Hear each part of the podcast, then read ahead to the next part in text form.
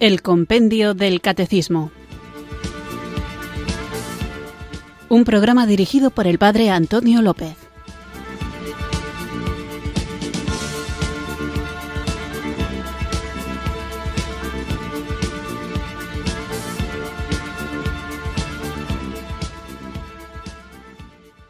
Muy buenas tardes, queridos oyentes de Radio María. Recibido un cariñoso saludo desde Irurzun, en Navarra, quienes sintonizáis una tarde más esta emisora de la Virgen, esta radio que cambia vidas, Radio María, para escuchar el programa El Compendio del Catecismo, nuestro espacio diario de formación católica, en el que, guiados por las preguntas y respuestas que nos ofrece el libro del Compendio del Catecismo, vamos conociendo el contenido de nuestra fe, esta fe que nos salva, que Cristo nos ha revelado, que el Espíritu Santo nos lleva a esa verdad plena en la que nuestra vida transformada por su presencia, por la presencia del Espíritu Santo, da gloria a Dios Padre. Una fe que tenemos que conocer para vivirla, compartirla, convertirnos en evangelios vivientes con todo lo que nos ha sido revelado en la Sagrada Escritura y en la tradición de la Iglesia y también para saber defender y dar razón de nuestra esperanza a todo aquel que nos la pida. Como estamos hablando de la liturgia en estos programas, estos últimos programas, siguiendo el guion que nos ofrece el compendio del catecismo, os decía en el último de los que dedicábamos a las preguntas del compendio que hay cuestiones que no están explicitadas en el libro del compendio del catecismo y que a veces nos planteamos qué es lo que la Iglesia enseña a este propósito.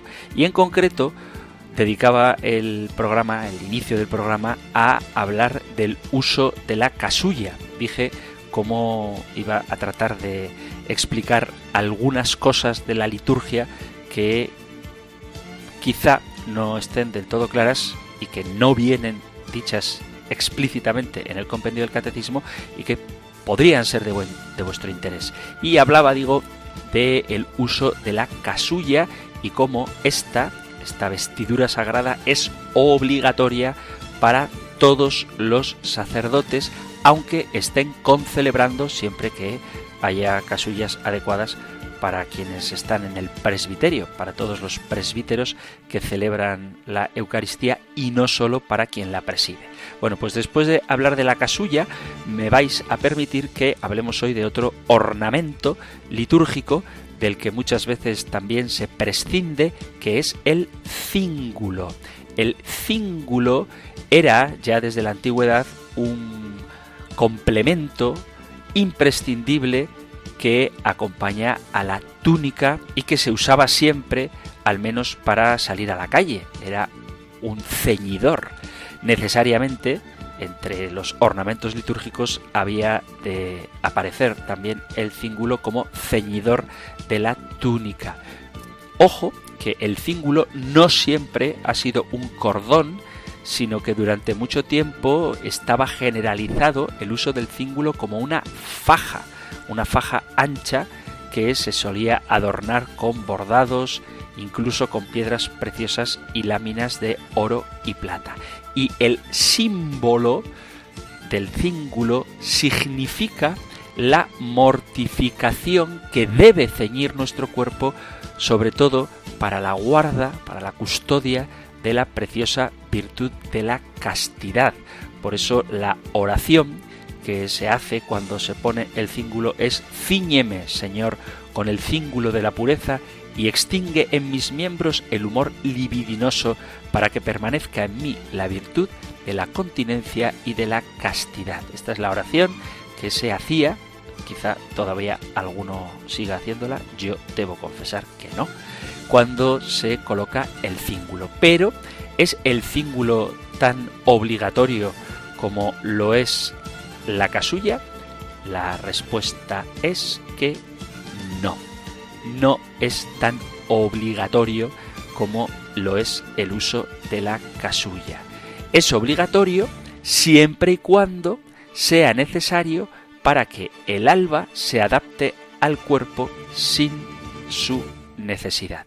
Dice el ordenamiento general misal romano, la vestidura sagrada para todos los ministros ordenados e instituidos de cualquier grado, es decir, diáconos, presbíteros u obispos, es el alba que debe ser atada a la cintura con el cíngulo a no ser que esté hecha de tal manera que se adapte al cuerpo aún sin él. Es decir, que no es obligatorio como lo es el uso de la túnica, desde luego, ya hablaremos de ella, o la casulla. Sin embargo, el sentido que tiene esta oración, ciñeme Señor con el cíngulo de la pureza, hace conveniente, sobre todo, utilizarlo teniendo en cuenta el simbolismo, aquello que significa. Pero no es obligatorio, como si lo es el uso de la estola o de la casulla, el uso del cíngulo. Después de esta breve explicación tan práctica, vamos a algo más práctico todavía que las explicaciones, más necesario, que es la invocación del Espíritu Santo. Comencemos pidiendo al Señor que derrame sobre nosotros al Paráclito para que Él nos guíe, nos acompañe durante esta hora y durante toda nuestra vida y podamos vivir esa vida nueva que Cristo nos ofrece y que el Espíritu Santo nos capacita para recibir.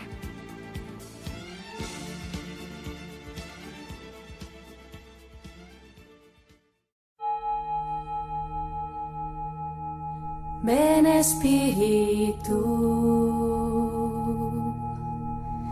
ven Espíritu,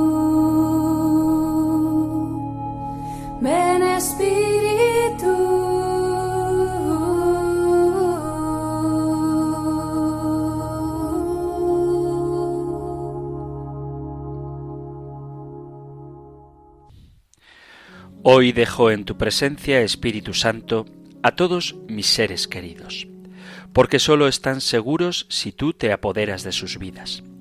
Penetra en ellos con tu fuerza, cúralos de toda enfermedad y de toda debilidad.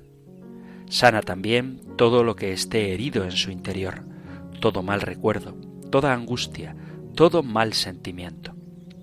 Tú conoces sus perturbaciones interiores y sólo tú puedes liberarlos de sus males más profundos. Bendice a mis seres queridos, Espíritu Santo, concédeles éxito en lo que emprendan, ilumínalos para que acierten en sus decisiones y concédeles que se cumplan todos sus sueños más preciosos. Muéstrales el camino para alcanzar su felicidad. Derrama en ellos tu paz, tu alegría, tu amor. Llénalos de esperanza, de luz, de consuelo, y transfórmalos cada día, espíritu de vida, para que puedan madurar y crecer, para que sean cada vez más bellos por dentro. Corrige sus defectos y sus vicios y muéstrales la hermosura de las virtudes. Derrama en ellos tu amor, para que se parezcan cada vez más a Jesús y sigan sus pasos. Llénalos de ti, Espíritu Santo. Fortalécelos, libéralos inúndalos. Amén.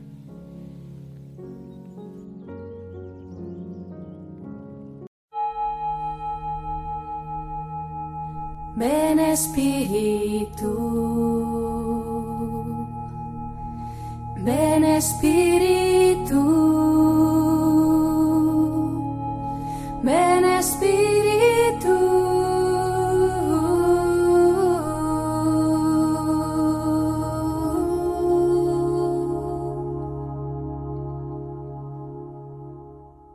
Después de haber invocado juntos el don del Espíritu Santo, vamos allá con nuestro nuevo programa. Os recuerdo que acabábamos de comenzar el capítulo primero de la segunda parte del compendio del catecismo y el título de la segunda parte del compendio del catecismo es la, la celebración del misterio cristiano. Y la primera sección de esta segunda parte es la economía sacramental.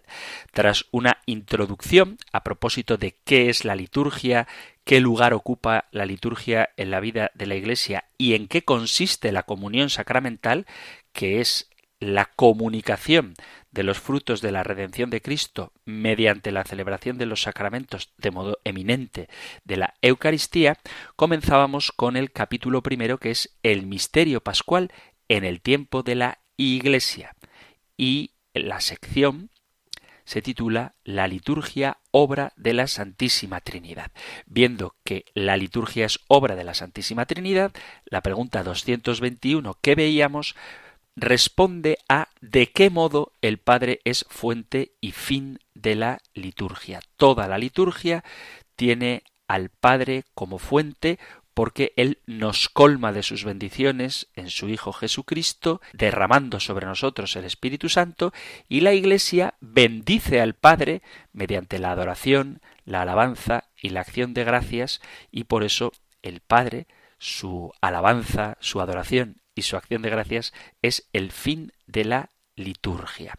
Esa era la pregunta 221. Después de haber hablado de la importancia del Padre en la liturgia, vamos ahora, siguiendo el orden, a hablar de el Hijo del Verbo de Dios, de Cristo. Lo que vamos a tratar hoy lo encontráis en el Catecismo Mayor en los puntos del 1084 al 1090. Nosotros escuchamos ahora la pregunta 222 del compendio del Catecismo. Número 222. ¿Cuál es la obra de Cristo en la liturgia? En la liturgia de la Iglesia, Cristo significa y realiza principalmente su misterio pascual.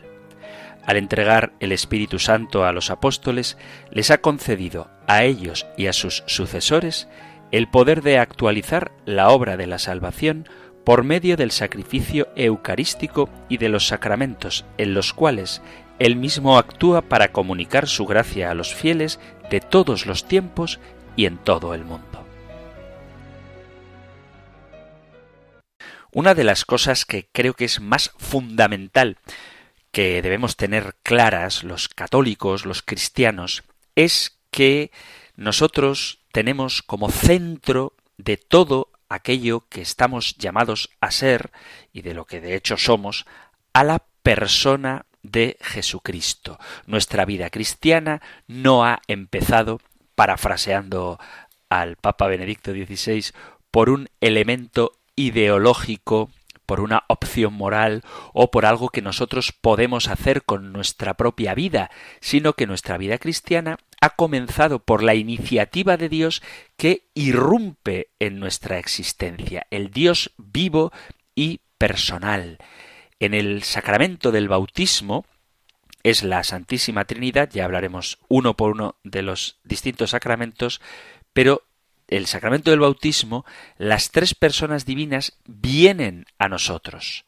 Ellas son las que inhabitan en el alma. Dice el Señor en el Evangelio de San Juan, en el capítulo 14, versículo 23, Si alguno me ama, guardará mi palabra, y mi Padre lo amará, y vendremos a él, y haremos morada en él. El Verbo de Dios, la segunda persona de la Santísima Trinidad, se encuentra, como el Padre y el Espíritu Santo, en nosotros, de tal manera que el alma humana posee la vida sobrenatural porque participa de la vida de Dios. Nos ha llegado un torrente de agua viva. Hemos sido iluminados, pero no porque nosotros hayamos alcanzado la iluminación, porque nosotros hayamos logrado nada, sino que hemos sido iluminados por la presencia de Dios gratuita, generosa, en nuestra vida. Solo entonces empezamos a ser cristianos mediante el sacramento del bautismo. La vida cristiana tiene su origen y todo su ser en la palabra, el verbo de Dios, la palabra que se encarna en las entrañas purísimas de la Santísima Virgen María. El Padre no tiene otra palabra que decirnos que la palabra que es Cristo. Y en este sentido, después de esta palabra, Dios se ha quedado mudo, no porque ya no tenga nada que decirnos, sino porque ya nos lo ha dicho todo. La vida cristiana, por lo tanto, consiste en seguir a Cristo, seguir la luz de Cristo, vivir teniendo por modelo a Jesucristo, la palabra. Seguir a Cristo es vida, palpitar, amor. Cristo, la palabra, es nuestro bien, es nuestro centro, es nuestro rey y es nuestro todo. La vida cristiana es unión con la palabra, pero la palabra no entendida como la Biblia, sino como la persona de Jesucristo. El cristiano tiene necesidad de un encuentro personal e íntimo con la palabra, con Cristo vivo, resucitado y glorioso. La religión cristiana es, por tanto, la religión de la palabra, pero al mismo tiempo el ser humano necesita también la palabra, y en este caso sí que hablo de la Sagrada Escritura, la palabra sagrada, la divina revelación, tanto la escrita como la tradición, es expresión del fuego del amor de Dios. La divina revelación contiene la palabra de Dios, la cual tiene su causa, su origen, en Dios, y su fin último también es Dios. Por la revelación y por la salvación es por lo que la palabra con mayúscula ha dado su vida. Aunque la Sagrada Escritura ha de ser venerada porque contiene la palabra de Dios revelada, el cristianismo y esto es algo que ya hemos escuchado en este programa y que habrá que repetirlo para que nos quede muy claro, el cristianismo no es una religión de libro, en cuanto que lo importante no es tanto el libro, cuanto la persona de Cristo vivo que nos acompaña, nos guía, nos lleva hacia el destino último al que nos convoca el Padre, que es el cielo. La palabra con mayúscula supera siempre a la palabra con minúscula, no sólo porque el ser de Dios es más rico en su expresión que las palabras, sino porque el ser de Cristo es infinitamente perfecto y por consiguiente el ser de Cristo es infinitamente mayor que todo lo que pueda pensarse o decirse de él. Cristo, la palabra de Dios hecha carne, es maravilla sobre toda maravilla, inefable, mayor que cualquier pensamiento. Sabéis que Santo Tomás de Aquino, después de tener una experiencia personal de Dios, quiso destruir todos sus escritos porque los sabía incapaces de expresar la grandeza de Dios. La palabra humana queda como muda, admirada, agarrotada, electrificada, impresionada y superada por la grandeza inefable, indecible de Dios. De modo que el Dios perfectamente expresable desde la sana razón y desde la fe sobrenatural, supera infinitamente todo pensamiento humano.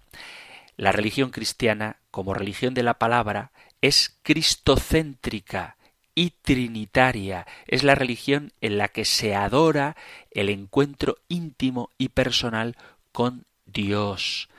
La vida mística nos enseña que nuestra religión es la religión de la palabra, pero entendiendo como palabra a Cristo. Fijaos, si juntáramos, si fuera posible hacer esto, todo el enamoramiento de los santos, de las vírgenes consagradas, de los mártires, de los místicos y de todas las bellezas que encontramos en el mundo, en toda la historia, quedaríamos cortos y no hubiéramos hecho sino mostrar una pequeña sombra de lo que supone la presencia de Cristo en su Iglesia. Por eso, cuando hablamos de la religión cristiana como una religión de la palabra, estamos queriendo expresar la centralidad de Jesucristo como el Dios con nosotros. Y no hay palabra humana que sea capaz de expresar la grandeza del amor que Dios nos ha manifestado en él. Y por eso digo que la Iglesia es cristocéntrica. Es Cristo quien ocupa el centro de la vida de la Iglesia y de la vida de todo cristiano. Jesucristo ocupa el centro en la vida y en la misión cristiana. A los cristianos nos corresponde conocerlo, amarlo y seguirlo. Él es el alfa y omega, el origen de todo y el punto final de la transformación del mundo por la fuerza atractiva de la cruz y de la resurrección. Esto no significa que no cuente con nuestra colaboración. Cristo es el centro de la misión de la Iglesia en todas sus formas, el anuncio de la fe, la celebración de los sacramentos y la existencia cristiana como camino de servicio al mundo entero. El Papa Francisco dice en Evangelii Gaudium, Cristo resucitado y glorioso es la fuente profunda de nuestra esperanza. Su resurrección no es algo del pasado, entraña una fuerza de vida que ha penetrado el mundo. Esa es la fuerza de la resurrección y cada evangelizador es un instrumento de ese dinamismo. Cabe preguntarse de qué tipo es esa fuerza, cómo se traduce en la vida cristiana y cómo influye también en la evangelización. El Papa Benedicto XVI, o mejor habría que decir Joseph Ratzinger, porque el libro Jesús de Nazaret lo escribe como teólogo, no como papa, pero en cualquier caso el Papa Benedicto XVI dice que no se trata simplemente de la reanimación de un cadáver, ni desde luego de la aparición de un fantasma o de un espíritu que viene del mundo de los muertos. Los encuentros de Jesús resucitados con sus discípulos son fenómenos históricos, no fenómenos de mística colectiva. La resurrección es un acontecimiento bien real que sucede en la historia y a la vez trasciende la historia. Supone un salto cualitativo, una nueva dimensión de la vida humana, pues un cuerpo humano es transformado en un cuerpo cósmico como lugar en el que los hombres entran en comunión con Dios y entre ellos forman el misterio de la Iglesia. Aunque la resurrección, el momento de la resurrección, no lo contempló ningún ser humano, esto no era posible, a Cristo resucitado lo vio una multitud de testigos. Al mismo tiempo, la resurrección es un acontecimiento discreto, no se impone, sino que quiere llegar a los hombres a través de la fe de los discípulos y de su testimonio, de modo que éste suscite la fe en otros a lo largo del tiempo. Y algo parecido ocurre también con la liturgia. El misterio de Cristo, vuelvo a repetir, es el centro de la vida cristiana y de la Iglesia. En su relación con nosotros, ese centro podría ser descrito trazando el marco del plan salvífico de la Trinidad como un elipse y en su interior dos focos que se atraen mutuamente, la resurrección y la Eucaristía. Atraídos por estos dos focos podemos vivir con mayúsculas extendiendo, gracias al misterio de la Iglesia, el misterio de Cristo a todas las realidades humanas, porque como dice el libro de los Hechos de los Apóstoles en el capítulo 17, versículo 28, en él somos nos movemos y existimos. La resurrección es obra de la Santísima Trinidad como confirmación de todo lo que Cristo, segunda persona de la Santísima Trinidad, hizo y enseñó. Y nos abre a una nueva vida, la de los hijos de Dios, que es principio y fuente de nuestra resurrección futura. Y todo esto tiene que ver con la fuerza de la Eucaristía que nos da la vida de Cristo resucitado. Nos une en la Iglesia como sujetos históricos portadores de la visión integral de Cristo en el mundo, de sus sentimientos y de sus actitudes. La Eucaristía alimenta el desarrollo y el ejercicio del carácter sacerdotal que recibimos con el bautismo y que nos configura a todos los bautizados como mediadores entre Dios y los hombres. De ahí la necesidad de ser conscientes de la predilección que Dios nos ha mostrado y de que ese agradecimiento, esa acción de gracias, esa Eucaristía, se traduzca en nuestra correspondencia del amor a la Trinidad y en la participación activa en la evangelización. Cristo, vuelvo a repetir, es el centro de la vida cristiana, que es vida en comunidad, en la familia de Dios. La Iglesia es la extensión o la continuación de la acción de Cristo resucitado gracias a la unción de los cristianos por el Espíritu Santo, según las dimensiones del tiempo y del espacio, de las épocas y de las culturas. Dios Padre se propone recapitular en Cristo todas las cosas. Por eso nos escogió en Él y nos incluyó en el proyecto de Cristo resucitado como etapa final y definitiva de la salvación por amor a Él y a nosotros. Merece la pena escuchar la centralidad de Cristo en el cántico que encontráis en el libro de los Efesios, en la carta a los Efesios, en el capítulo primero. Dice así, Pablo, apóstol de Jesús, por voluntad de Dios, a los santos y fieles en Cristo Jesús, gracias a vosotros y paz de parte de Dios nuestro Padre y del Señor Jesucristo. Bendito sea el Dios y Padre de nuestro Señor Jesucristo, que nos ha bendecido con toda clase de bendiciones espirituales en los cielos en Cristo, por cuanto nos ha elegido en Él antes de la fundación del mundo para ser santos e inmaculados en su presencia en el amor, eligiéndonos de antemano para ser sus hijos adoptivos por medio de Jesucristo, según el beneplácito de su voluntad, para alabanza de la gloria de su gracia, con la que nos agració en el amado, en Él tenemos por medio de su sangre la redención, el perdón de los delitos según la riqueza de su gracia, que ha prodigado sobre nosotros en toda sabiduría e inteligencia, dándonos a conocer el misterio de su voluntad según el benévolo designio que en él se propuso de antemano para realizarlo en la plenitud de los tiempos, hacer que todo tenga a Cristo por cabeza,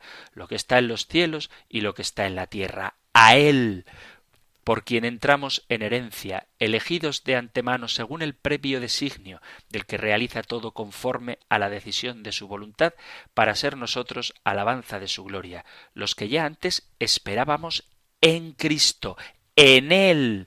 También vosotros, tras haber oído la palabra de la verdad, el Evangelio de vuestra salvación, y creído en Él, fuisteis sellados con el Espíritu Santo de la promesa, que es prenda de nuestra herencia para redención del pueblo de su posesión, para alabanza de su gloria. La centralidad, el protagonismo, la raíz, el camino y la cumbre de todo lo que realiza un cristiano es la persona de Jesucristo. Cristo se hace presente en los cristianos en su iglesia y en ella estamos llamados a ser no ya otro Cristo, sino el mismo Cristo en unión con todos los cristianos de todos los tiempos. Cristo resucitado es el alfa y la omega, el origen de todo y el punto final de todo, de la transformación del mundo, y no por la evolución, digamos, no por la dinámica propia del mundo creado o del espíritu humano, Cristo no es el fruto de la evolución, ni tampoco del progreso humano, sino por la fuerza atractiva de la cruz y de la resurrección. Por eso, dice el mismo Jesús en el Evangelio de San Juan, en el capítulo 12, versículo 32, dice, Y yo, cuando sea elevado sobre la tierra, atraeré a todos hacia mí. Y añade, decía esto para significar de qué muerte iba a morir. En su cruz y en su resurrección, Cristo atrae a la creación entera. Esto no significa que el Señor no tenga en cuenta nuestra colaboración. Cuenta con ella. Estamos llamados a colaborar en esa atracción que ejerce Cristo sobre todas las cosas. Los cristianos colaboramos con esa inmensa tarea, la de vivir la vida de Cristo en el mundo, que tiene su centro en la resurrección y se hace posible por la Eucaristía. Lo hacemos con el fundamento de la vida de la gracia y la Iglesia desea que lo hagamos del modo más consciente y pleno posible a partir del encuentro con Cristo, por la contemplación de sus misterios en la oración litúrgica y también por la identificación progresiva con Él gracias a nuestra participación en la Eucaristía y por el servicio que como consecuencia de lo que recibimos, es decir, la unión con Cristo, prestamos a los demás. A esto estamos llamados cada uno de los cristianos según nuestra condición, nuestra propia vocación y los dones y carismas que hemos recibido en la Iglesia y en el mundo. Contando con nuestras flaquezas y pequeñeces, procuramos vivir el amor mismo del corazón, ahora glorioso, del Señor, que sigue teniendo su predilección por los más débiles y se identifica con ellos. Esto quiere decir que nuestra identificación con Cristo pasa por identificarle a Él en los más necesitados, acercarnos a ellos, servirle a Él en ellos. A la vez, la contemplación de Cristo y la vida con Él es necesaria para que nuestro servicio a los demás sea constante y eficazmente cristiano, es decir, plenamente humano, pero a la medida de Cristo. Solo si miramos y contemplamos el corazón de Cristo, conseguiremos que el nuestro, nuestro corazón, se libere del odio y de la indiferencia. Solamente así sabremos reaccionar de modo cristiano ante los sufrimientos ajenos. La resurrección del Señor se revive, se actualiza sacramentalmente en la celebración litúrgica. La estructura de la celebración, con sus distintos elementos, expresa la realidad de la resurrección y sus consecuencias en nosotros, es decir, su capacidad para cambiar y transformar los corazones del hombre y la creación entera. Cristo sólo puede ser el centro de nuestra vida cristiana si es contemporáneo nuestro, y esto se deriva del hecho de que Él vive ahora con nosotros, o mejor dicho, nosotros con Él. La contemporaneidad con Cristo es algo que debemos realizar. Cristo es contemporáneo a nosotros por su presencia, por su cercanía, por la vida que nos da de la que participamos. Y la presencia de Cristo junto a nosotros abarca diversas formas, pero todas interconectadas en la Iglesia y en la Eucaristía. Cristo se hace contemporáneo nuestro cuando le recibimos en los necesitados. Así pues, dice San Agustín, el Señor fue recibido en calidad de huésped, él que vino a su casa y los suyos no lo recibieron. Pero a cuantos le recibieron les da poder para ser hijos de Dios, adoptando a los siervos y convirtiéndolos en hermanos, redimiendo a los cautivos y convirtiéndolos en coherederos, pero que nadie de vosotros diga Dichosos los que pudieron hospedar al Señor en su propia casa. No te sepa mal, no te quejes por haber nacido en un tiempo en que ya no puedes ver al Señor en carne y hueso. Esto no te priva de aquel honor, ya que el mismo Señor afirma cada vez que lo hicisteis con uno de estos mis humildes hermanos, conmigo lo hicisteis. Cuanto más toma Jesús el centro de nuestra vida, tanto más nos hace salir de nosotros mismos, nos descentra y nos hace ser próximos a los otros.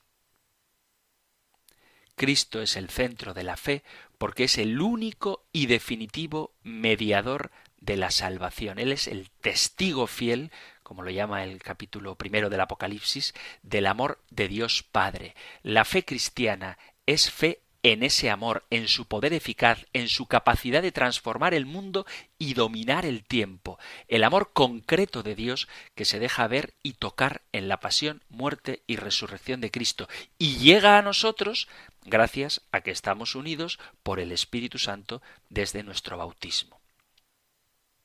La humanidad de Cristo es ampliada en nuestra propia humanidad por el Espíritu Santo, y la Iglesia es el sacramento universal de salvación, es decir, el instrumento y el signo de su divinidad y de la salvación que ésta trae consigo. Este es uno de los significados de la palabra misterio de Cristo. Ya hablamos mucho de este tema en su día el misterio entendido no como un enigma, sino como el plan salvífico del Dios uno y trino que se ha hecho visible y actúa en su iglesia a partir de la encarnación del Verbo, de que el Verbo de Dios se hizo carne en las entrañas purísimas de la Virgen María por la acción del Espíritu Santo. Y en este sentido estamos llamados a revivir los misterios de la vida de Cristo. Misterios que son sacramento de salvación.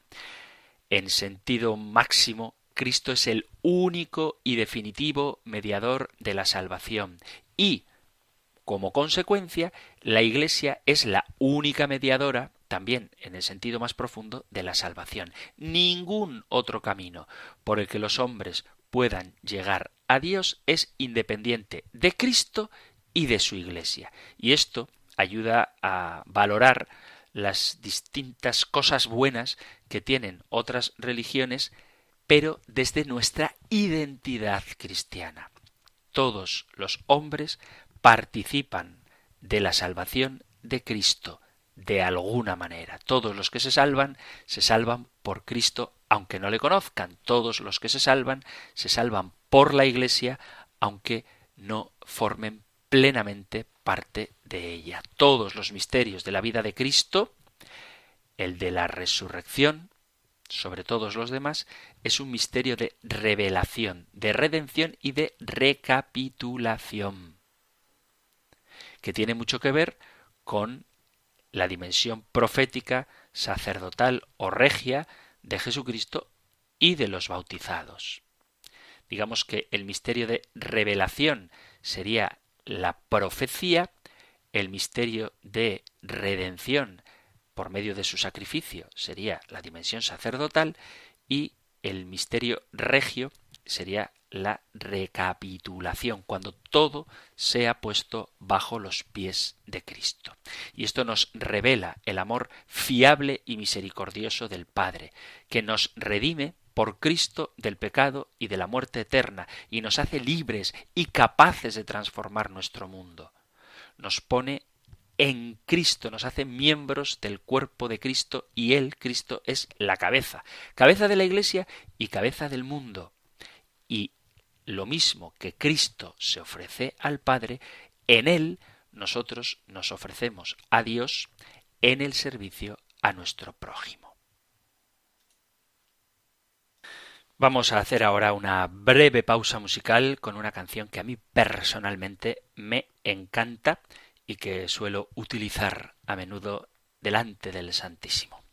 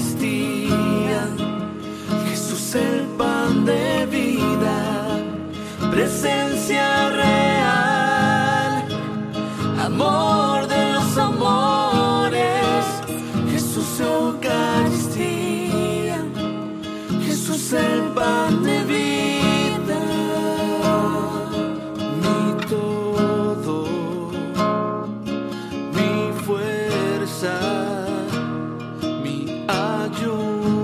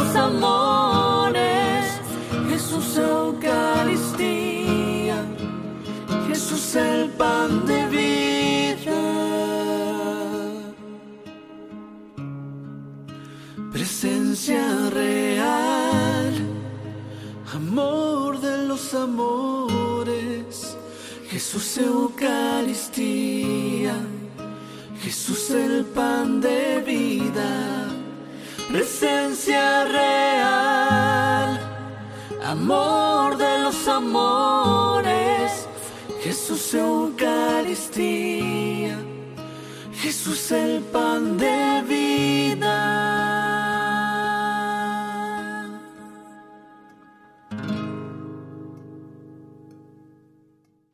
Estás en Radio María escuchando el Compendio del Catecismo, nuestro espacio diario de formación católica aquí en la emisora de la Virgen en Radio María de lunes a viernes de 4 a 5 de la tarde, una hora antes si nos sintonizas desde las Islas Canarias y hoy estamos tratando la pregunta 222. ¿Cuál es la obra de Cristo en la liturgia? Hasta ahora estaba hablando de la centralidad de Cristo en toda la vida de la Iglesia y cómo el plan de salvación de Dios se realiza por medio de Cristo. Y puesto que la liturgia es la transmisión de ese plan de salvación de Dios a nuestro aquí y ahora, en nuestro propio contexto histórico y cultural, gracias a la acción del Espíritu Santo en la Iglesia, Cristo realiza, como dice el compendio del Catecismo, su misterio pascual en la liturgia de la Iglesia y además da el Espíritu Santo a los apóstoles. Y es el Espíritu Santo que concede a los sucesores de los apóstoles poder actualizar la obra de la salvación por medio del sacrificio eucarístico. La liturgia, como obra de la salvación de Dios y comunicación de la gracia, es posible sólo porque Cristo está presente en la liturgia. Es decir, la liturgia es obra de Cristo, no de los hombres, no de la comunidad, es obra de Cristo.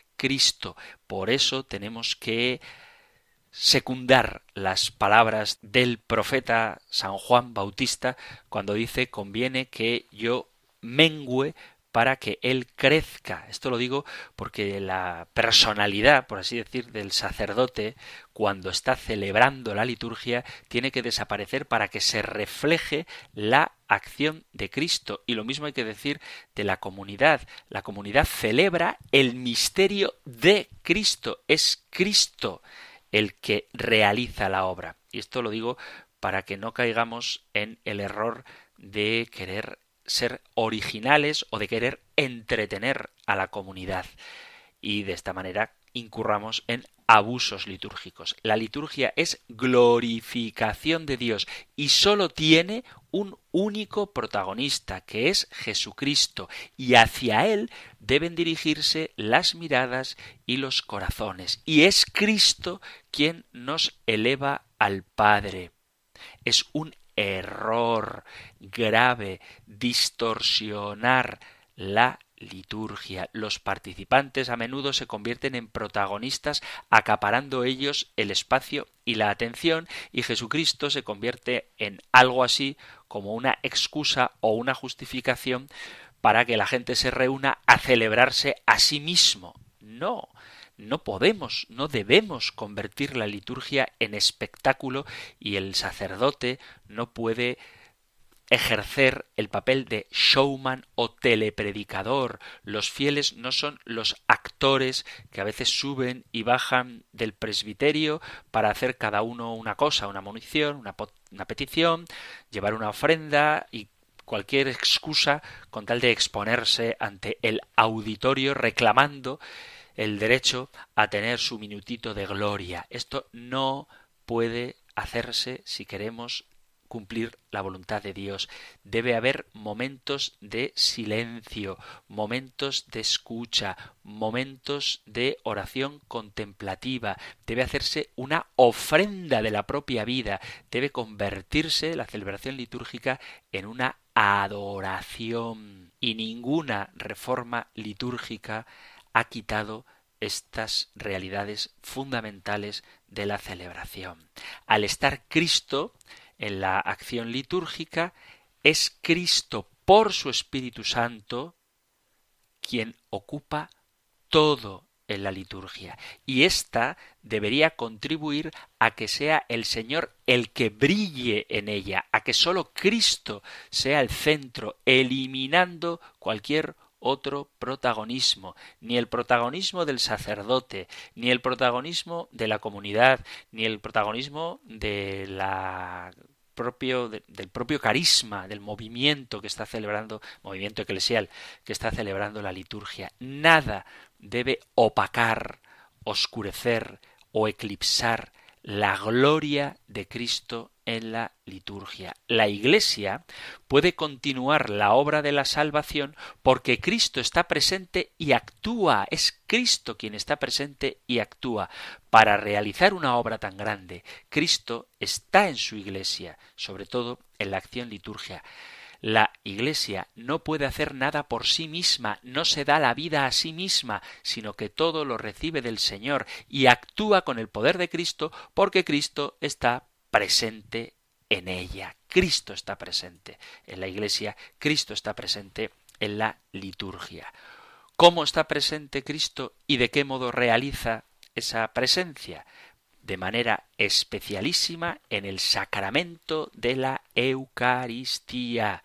Jesucristo está presente en el sacrificio de la misa, tanto en la persona del ministro ordenado, que se ofrece ahora por el ministerio de los sacerdotes, él mismo que se ofreció en la cruz, y sobre todo bajo las especies eucarísticas del pan y del vino.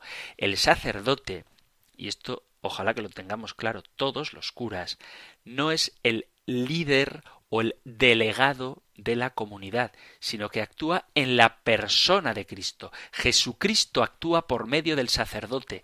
Su voz, sus manos, son las de Cristo hasta el punto en que llega a decir esto es mi cuerpo. Las vestiduras litúrgicas, de las que vengo hablando al principio del programa, son, entre otras cosas, algo que significan que el sacerdote deja de ser él mismo para que Cristo le tome por completo y se convierta en un icono del Señor. El sacerdote ya no es él mismo, sino que es Cristo quien por medio del sacerdote o del obispo actúa. Por eso, cuando se pasa por delante del presbítero, los que asisten en el altar hacen una inclinación, por eso se le inciensa, porque cuanto más humilde y más discreto, cuanto más fiel sea a el protagonismo de Cristo, más brillará el Señor por medio del sacerdote. Y sobre todo, el Señor se hace presente en las especies eucarísticas. El pan y el vino son verdadera, real y sustancialmente el cuerpo y la sangre de Cristo resucitado y glorioso, una presencia real por antonomasia.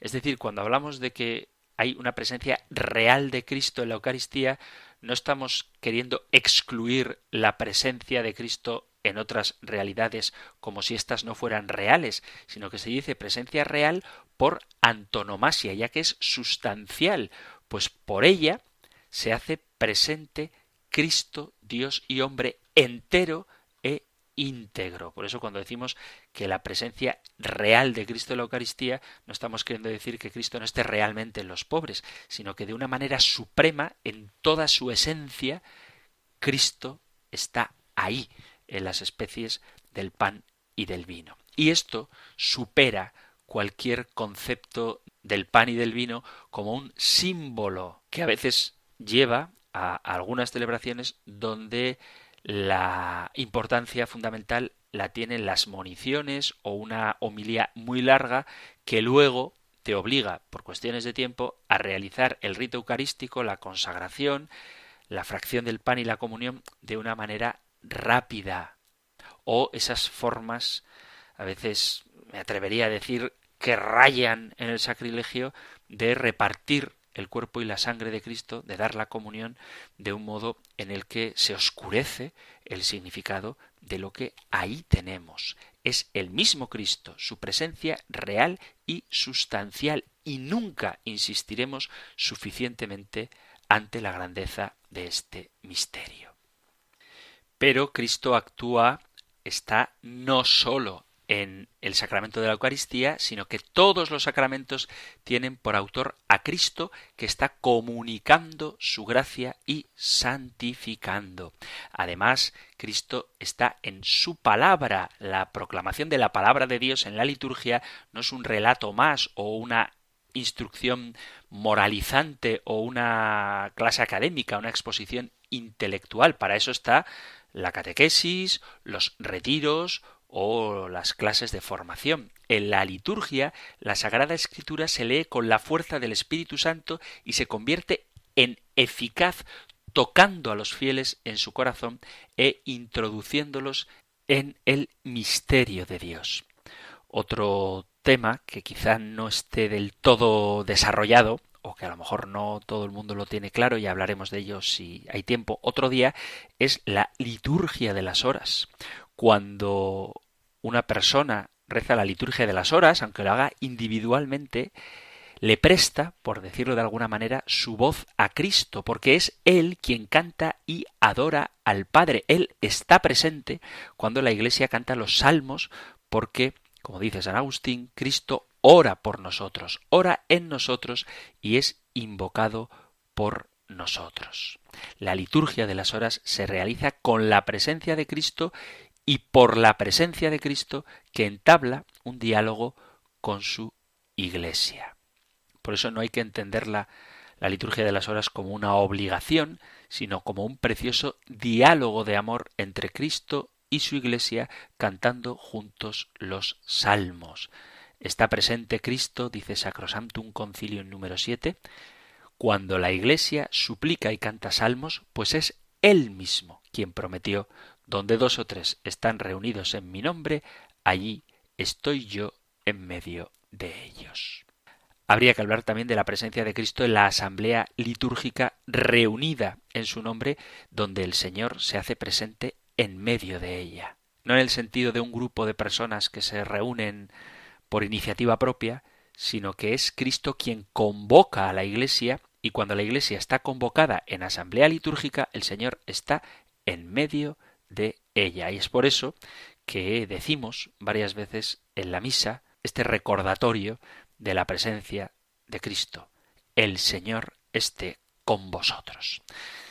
Queridos amigos, queridos oyentes de este espacio del Compendio del Catecismo, se ha terminado nuestro tiempo para el programa de hoy. Así que os animo a que sigáis escuchándolo para que cada vez que participemos de una celebración litúrgica podamos comprender un poquito más qué es lo que estamos realizando y cómo es Cristo quien lo realiza en nosotros. Si hay alguna cuestión que queráis plantear, alguna pregunta que queráis hacer, algún testimonio que dar, alguna discrepancia que compartir, sabéis que podéis enviar vuestros mensajes al correo electrónico compendio arroba radiomaria.es compendio arroba radiomaria.es o al número de teléfono para WhatsApp 668 594 383 668 594 383. Terminamos recibiendo la bendición del Señor. El Señor te bendiga y te guarde, el Señor ilumine su rostro sobre ti y te conceda su favor, el Señor te muestre su rostro y te conceda la paz. Muchísimas gracias por estar ahí, gracias por escuchar el compendio del catecismo y si queréis volveremos a encontrarnos en un próximo programa. Un fuerte abrazo.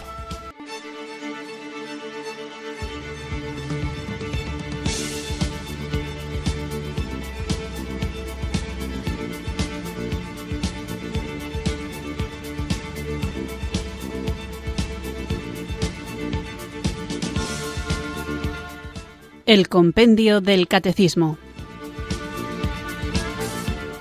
Un programa dirigido por el Padre Antonio López.